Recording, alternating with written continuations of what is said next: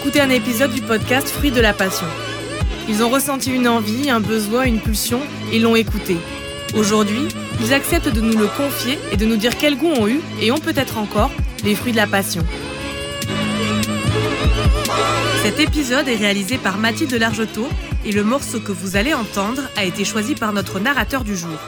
Selon lui, il est représentatif de la période dont il va nous parler.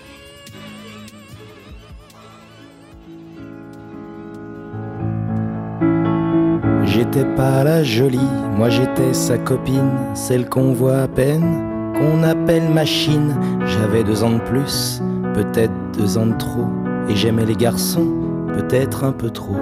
Bien sûr, vous aviez eu des dizaines de conquêtes que personne n'avait vues, toujours pendant les fêtes pour beaucoup d'entre vous.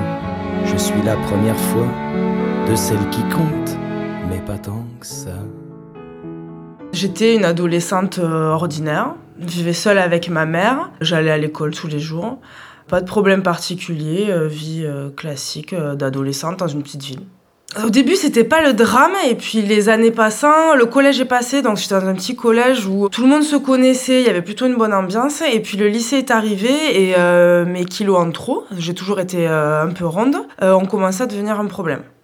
L'image qu'on me renvoyait de moi-même ne me plaisait pas que j'étais pas attirante, pas désirable, invisible, j'avais des difficultés pour euh, m'habiller comparé à mes copines, je pouvais pas mettre les mêmes affaires, les mêmes jeans, les mêmes tailles. Euh, standard. J'aurais aimé être une adolescente plus standard finalement. Un exemple, c'est que j'ai toujours été la copine de. J'ai jamais été identifiée en tant que euh, mari. J'ai toujours été la copine de une telle ou de un tel ou de voilà. Et ça, ça me ça me faisait de la peine. C'est la situation banale voilà, de la vie du, de tous les jours quand on recroise quelqu'un. Évidemment, au, niveau des garçons, enfin, j'étais adolescente, évidemment, j'avais envie d'avoir un petit copain, un machin, euh, des messages, des bisous, des trucs. Et tout ça, tout ça, je l'avais pas.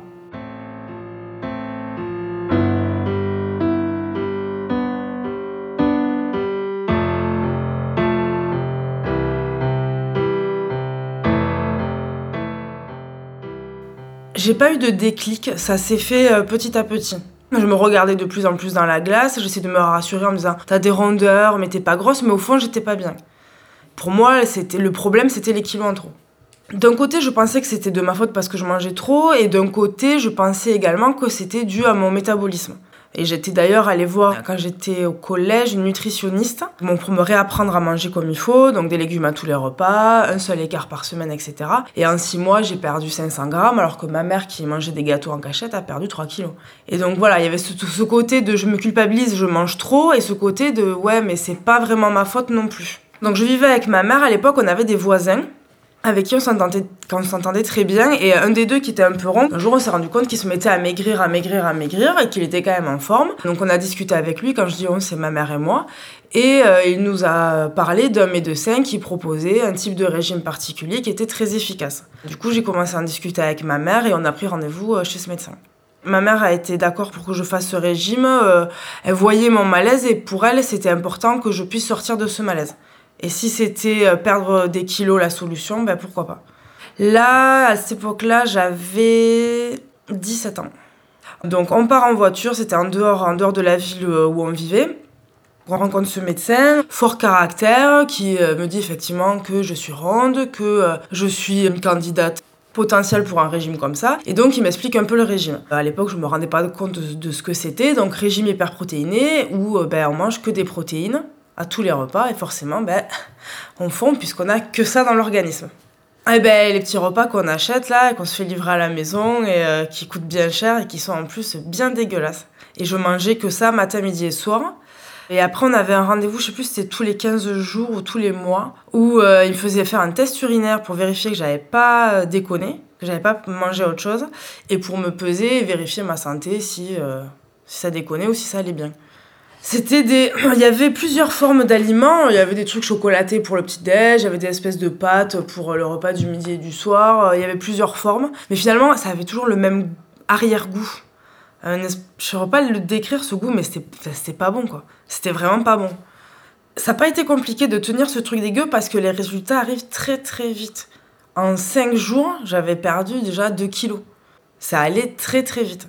C'est-à-dire que le, poids que j'ai perdu à, cette période-là, j'ai dû le perdre en 3 ou 4 mois. J'ai perdu 18 kilos en 3-4 mois.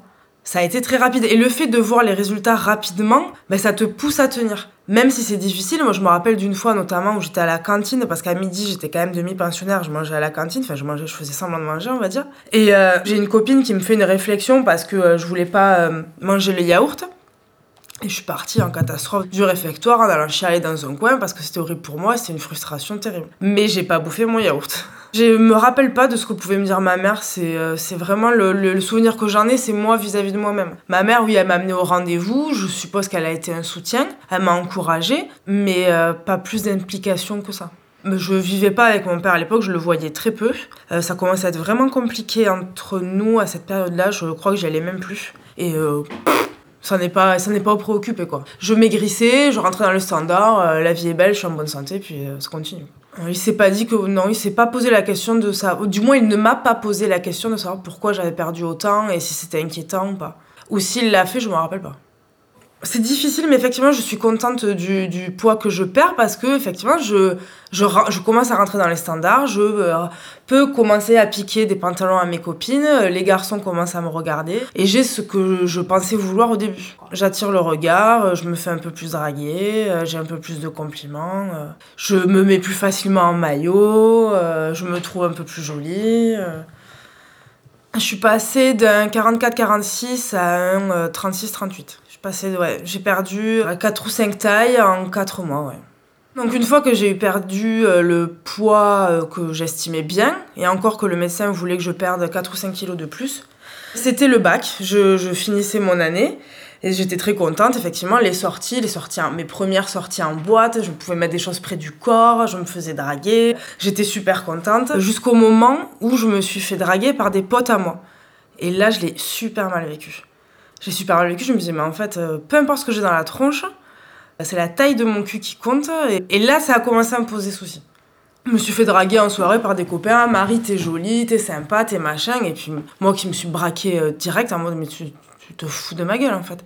Ça fait trois ans qu'on se connaît, tu m'as jamais regardé, là je perds du poids, tout d'un coup je suis intéressante. Ça m'a vachement vexée. Ça m'a vachement, vachement vexée finalement, alors que je voulais ça, que la taille de, de, de mes fesses compte à ce point.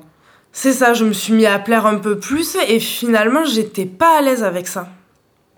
J'étais pas à l'aise avec ça, je savais pas comment réagir face à ça. Je découvrais du coup les dragues lourdes, vulgaires, un peu machin. Ça m'a beaucoup déçue de la nature humaine. Et je me suis rendu compte aussi que ben, euh, mon mal-être, était... la perte de poids n'allait pas forcément le résoudre, que le problème était plus complexe et, euh, et que c'était pas juste une taille de pantalon en moins qui allait résoudre, qui allait résoudre ça. J'avais pas de suivi psy avec, euh, avec ce médecin. Euh, certes, il me posait des questions pendant les rendez-vous, mais c'était pas non plus très poussé c'était surtout euh, physique et des questions d'ordre de santé. De perte de poids, de grammes, de nourriture, mais pas de bien-être psychologique. C'était un vrai médecin qui avait un vrai diplôme et qui en plus faisait proposer ces régimes-là. Pense qu'il y avait une question d'argent. Maintenant, avec le recul, je me dis qu'il y avait sûrement une question d'argent derrière. Mais à l'époque, tout ça, je le voyais pas. Je payais un peu plus cher qu'une visite classique chez le médecin. Mais je saurais pas dire combien et euh, si c'était disproportionné ou pas, je sais pas. Là, c'est lui qui, euh, qui nous avait euh, donné les coordonnées de telle entreprise pour ces fameux repas hyper protéinés et dégueulasses. Moi, notre voisin qui avait fait ce, ce régime-là, quand il a su que je faisais ça, on en a discuté. Bah, voisin de palier avec qui on buvait le café régulièrement, il était content pour moi, il n'y a rien de, de particulier euh, à ce niveau-là. Du coup, le régime finissait, moi j'en avais ma claque et normalement, euh, le médecin m'avait dit que je pouvais, euh, sans faire d'excès, remanger des repas normaux. Et donc, ben, moi je venais de passer mon bac, je suis partie vivre à Montpellier, à la fac, en me disant, bon, ben, je fais attention et ça va aller. Sauf que ça n'a pas été. Ben, j'ai découvert la liberté, j'avais, j'étais enfin toute seule, euh, les restos, euh, les restos U étaient vraiment pas chers, notamment un qui faisait des pizzas midi et soir. euh, 2,90 la pizza. Et euh, j'ai déconné grave et j'ai repris. J'avais perdu 18 kilos, j'en ai repris 40.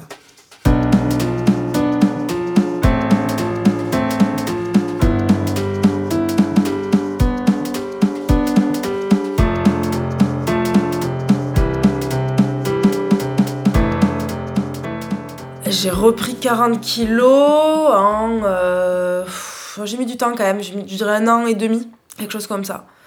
Et j'ai tout repris et bien pire. Donc ben, le mal-être, forcément, qui était finalement pas vraiment parti, euh, s'est accentué. Ça a été de pire en pire.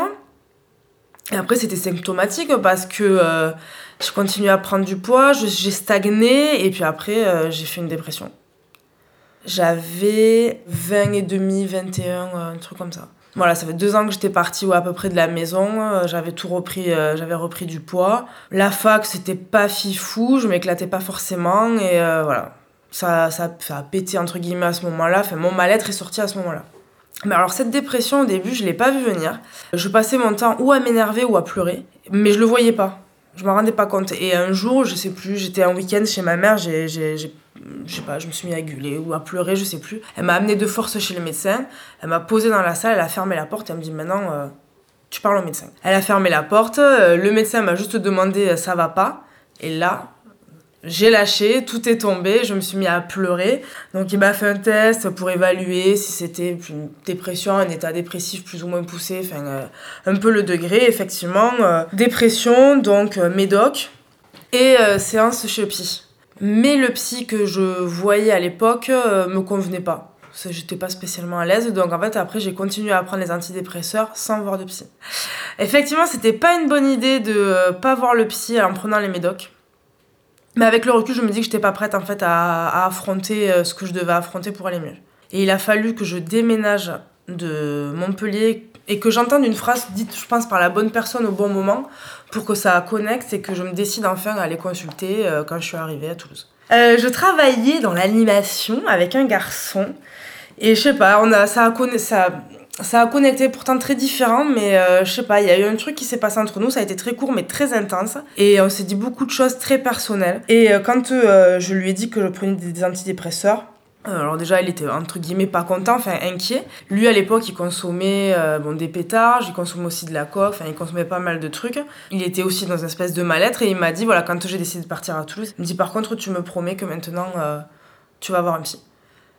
Et je sais pas, c'était la bonne je sais pas pourquoi lui ça a fait tilt parce que c'était pas la première personne à me le dire. Mais à ce moment-là, ça a fait tilt et quand je suis arrivée à Toulouse, j'ai dit ok, allez maintenant, euh, on se sort les doigts et euh, on affronte. Ben, j'ai découvert évidemment plein plein de choses en allant chez le psy, aussi le pourquoi de mon mal-être et de mon surpoids, qui est certes une, une partie de métabolisme. Ça a révélé plein de choses, mais il a fallu du temps beaucoup de temps pour euh, que je j'accepte de faire face à ça et que je gratte un peu pour savoir d'où ça venait. D'où ça venait ça, ce mal-être, cette non-acceptation de mon corps, bon après comme tous les adolescents, mais là c'était un peu plus poussé, c'est allé un peu plus loin. Ben alors en premier forcément, enfin non pas forcément d'ailleurs, c'est la relation aux parents. Ma relation à mes parents, notamment à mon père qui est euh, assez euh, compliqué, qui est là sans être là, que je peux appeler mais qui est pas vraiment présent pour m'épauler quand j'en ai besoin. Et petit à petit, je me rends compte que finalement, j'ai été euh, peu euh, soutenue et valorisée quand j'étais gamine. Euh, ma mère a fait comme elle a pu, mon père était pas trop là, chacun ses torts. chacun a fait comme il a pu, mais voilà, ça a eu des conséquences sur moi et sur l'image que j'avais de moi-même.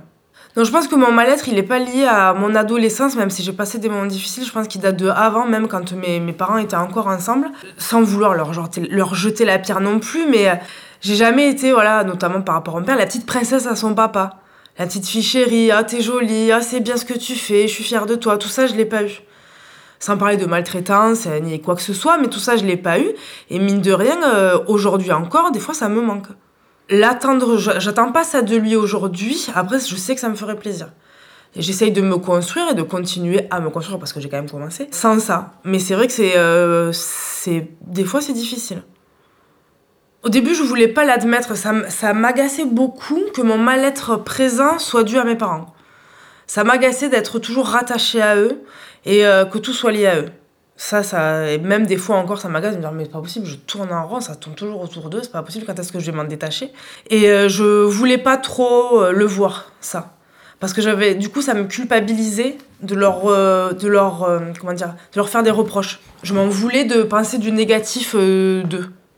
Alors plus de ma mère que de mon père, parce que je suis très proche de ma mère. Mais oui, ça a été euh, d'accepter de regarder la vérité en face et d'accepter que nos parents, eux aussi, ont des faiblesses et sont pas parfaits.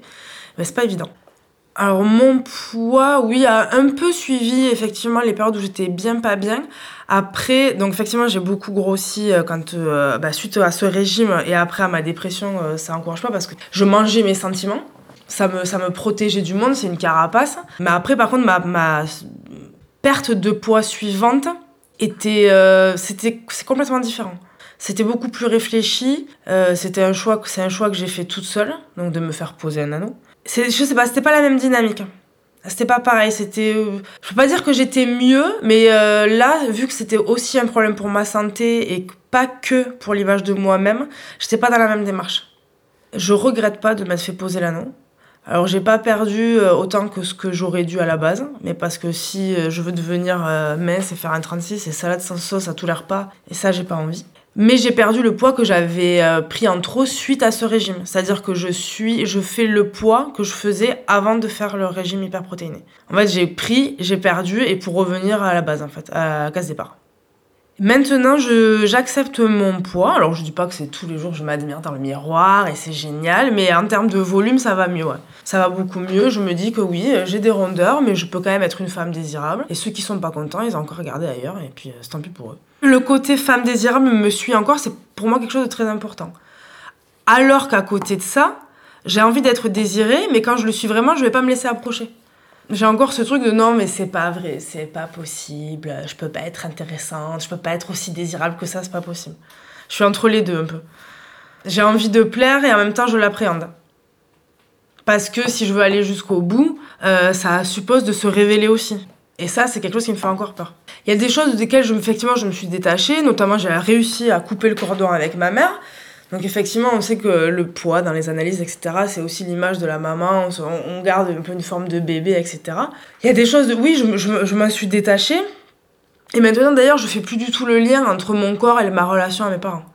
Tout ça, c'était avant que c'était lié. Maintenant, euh, ma relation avec mes parents, c'est quelque chose, et mon corps de femme, c'est autre chose, et ce n'est plus euh, lié à eux.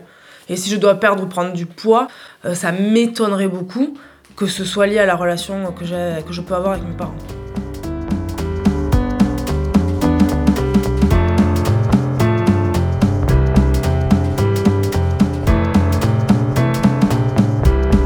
Qui m'a le plus plu dans ce régime, c'est le jour où j'ai emprunté le pantalon blanc d'une pote à moi. Un putain de jean blanc qui était canon. Et franchement, il m'allait mieux qu'à elle. Et quand je l'ai enfilé, j'étais là, oh waouh, ça me va tellement bien, ça me fait tellement beau cul et tout. Du coup, je l'ai piqué, je l'ai gardé un mois avec moi, avec moi ce jean. J'étais trop fan, franchement. Mais même encore aujourd'hui, je me dis, ouais, mais qu'est-ce que j'étais belle dans ce jean. C'était trop bien. Et le, le, les moments le plus difficile, mais je crois que c'était la fois où, euh, je suis partie du réfectoire en pleurant. C'est cette même pote à, qui j'avais piqué, je piquais le jean euh, quelques, quelques semaines plus tard, qui m'avait tapé une vieille réflexion, je sais plus ce que c'était. Et ça m'avait vachement blessée parce que j'avais l'impression d'être jugée pour mon régime, alors que d'un côté, je faisais l'effort de perdre du poids. Et euh, ça m'avait, ça m'a beaucoup blessée, ça. Après, dans mon entourage, il y a vraiment que cette fille-là en particulier qui a eu un comportement qui a changé. Bon, les garçons euh, qui se sont bien dragués, qui m'ont vexé. Mais après, mes autres amis, leur attitude vis-à-vis de moi n'a pas changé. T'es content pour moi si moi j'étais contente, un peu inquiet effectivement de pas me voir manger quand même, mais euh, ça a pas modifié euh, beaucoup les relations que j'avais avec mes proches.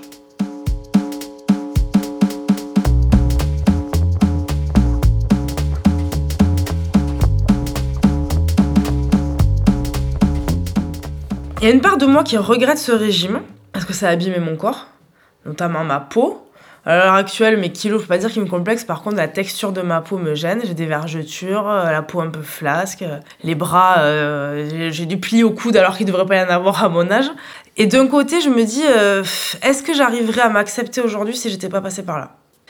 Il y a ce, ces deux parts-là.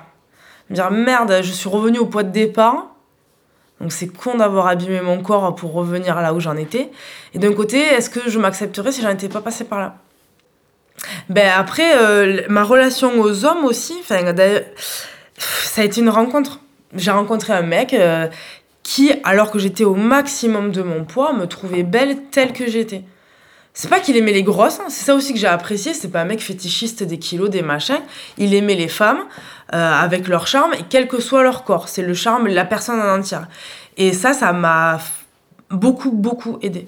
De me dire, oui, je peux être ronde et oui, il y a certains hommes qui peuvent euh, être attirés et qui peuvent me désirer. Et qui peuvent me plaire aussi, effectivement.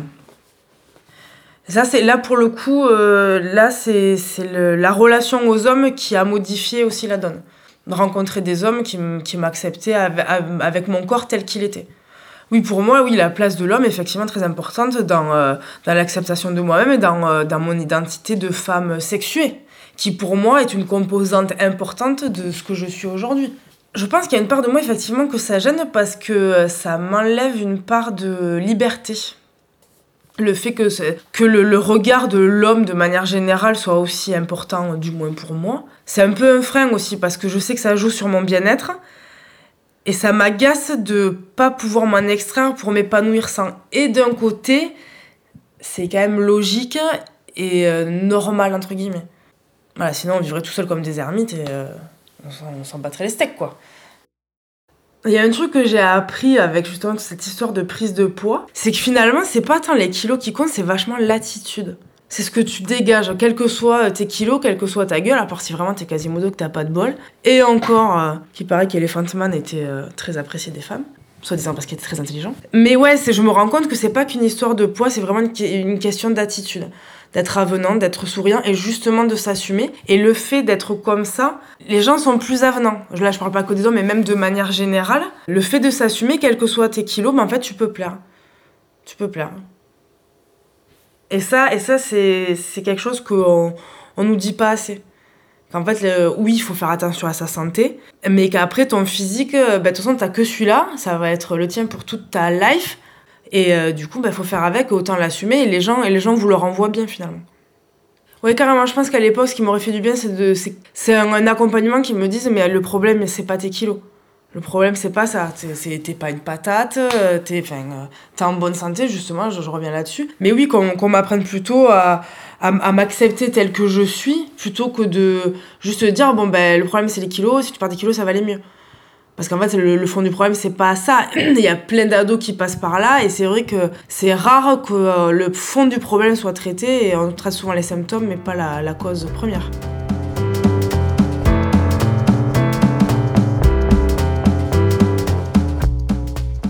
Je sais pas si je pourrais me permettre de leur, de leur dire quelque chose ou de me dire quelque chose à la Marie de l'époque, parce que je pense que j'étais tellement fermée qu'on aurait pu me dire peut-être n'importe quoi. Euh, je suis pas sûre que je l'aurais entendu.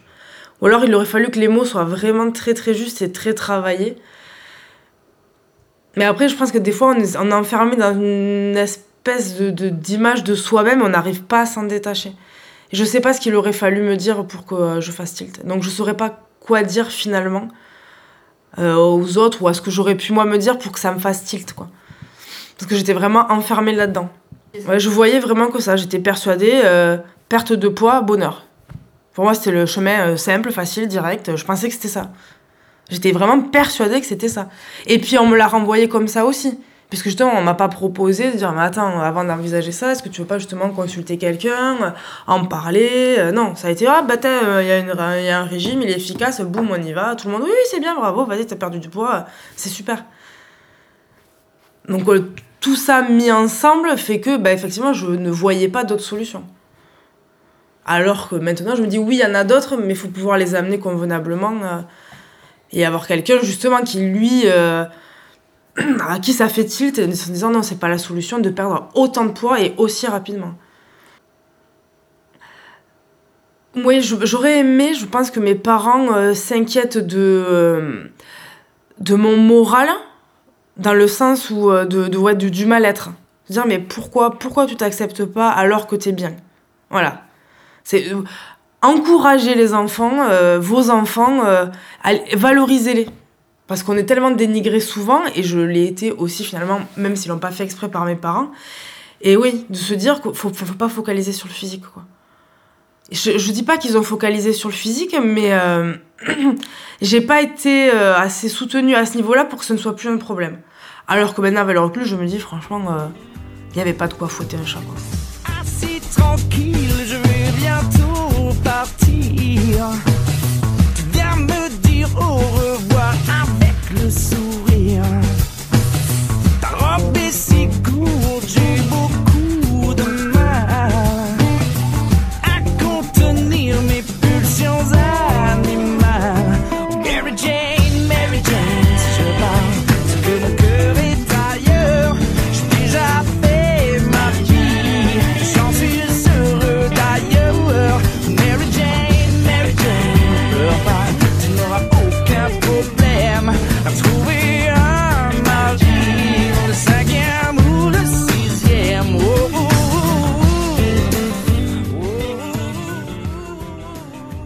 lui aussi été choisi par notre narrateur. C'est tout simplement sa chanson préférée.